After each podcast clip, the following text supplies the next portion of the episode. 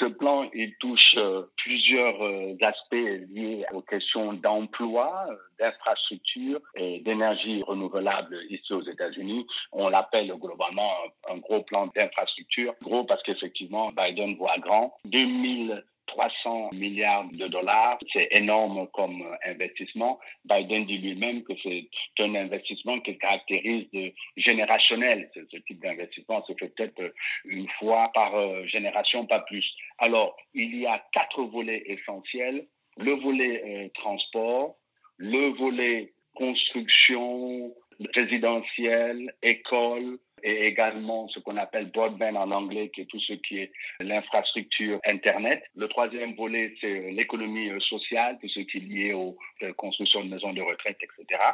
Et ensuite, il y a le volet recherche et formation, euh, notamment tout ce qui permet de combattre le changement climatique. Biden voit grand, 2000 milliards de dollars, mais les républicains disent que ça va coûter trop cher ce plan. Il fallait s'y attendre. Les républicains c'est un peu le leitmotiv. Chaque fois que quelque chose est présenté, dès qu'il y a un investissement à faire, euh, quel qu'en soit du reste le montant, leur réaction, c'est toujours de dire, mais comment on va faire pour payer ça? Ça va augmenter la dette euh, du pays. Nous n'avons pas ces moyens-là. Mais par contre, dès qu'il s'agit de faire baisser les impôts, comme cela a été le cas sous l'ancienne administration, 1700 milliards de baisses d'impôts, ils sont toujours partants. Donc il y a cette contradiction-là, mais elle est aussi vieille que la contradiction entre républicains et démocrates ici aux États-Unis. C'est vrai que c'est un plan qui va être réalisé en huit années. Or, Biden propose une augmentation de la taxe sur les sociétés et les entreprises qui, elle, ne permettra de générer ses revenus que sur 15 ans. Mais l'argument principal que les démocrates euh, avancent, c'est de dire,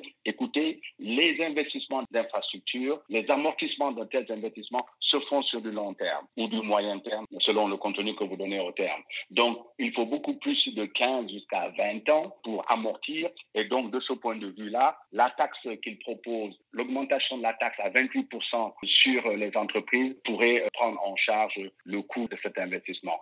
La taxe qu'il propose sur les entreprises sera à peu près de 28%. Actuellement, elle est de 21%. Il propose une augmentation juste de 7%. Et je vous signale que en 2017, hein, il y a simplement quatre années, elle était de 35%. C'est Donald Trump qui l'a baissé de 35% à 21%. Et lui, il propose de la remonter à 28%. Donc, on reste quand même bien en dessous de ce qu'elle était il y a simplement 4 ou 5 ans. Donc, voilà un peu la stratégie de Biden qui me semble être relativement raisonnable. En parlant de la hausse des impôts, est-ce qu'elle ne risque pas d'avoir un impact sur les investissements d'entreprises étrangères qui peuvent facilement se tourner vers d'autres pays? C'est une excellente question. C'est la question que tout le monde se pose. C'est une question qui se pose souvent en Europe, ici aux États-Unis et dans tous les pays industrialisés. On dit toujours, écoutez, si on augmente trop les impôts sur les entreprises, les entreprises dans un marché mondialisé vont aller vers l'étranger. Alors, la formule que l'administration Trump a trouvé dans ce cas d'espèce, c'est de dire qu'ils vont mettre une taxe de 15% sur tous les revenus généraux à, l'étranger. C'est une manière de décourager les entreprises à délocaliser. Si vous délocalisez vos usines et que vous allez produire à l'étranger, et eh bien, quand vous reviendrez vendre vos produits ici aux États-Unis, nous imposerons une taxe de 15%. Donc, c'est un mécanisme qui, ils pensent, va particulièrement aider à bloquer un peu cet effet négatif que l'augmentation des taxes pourrait avoir.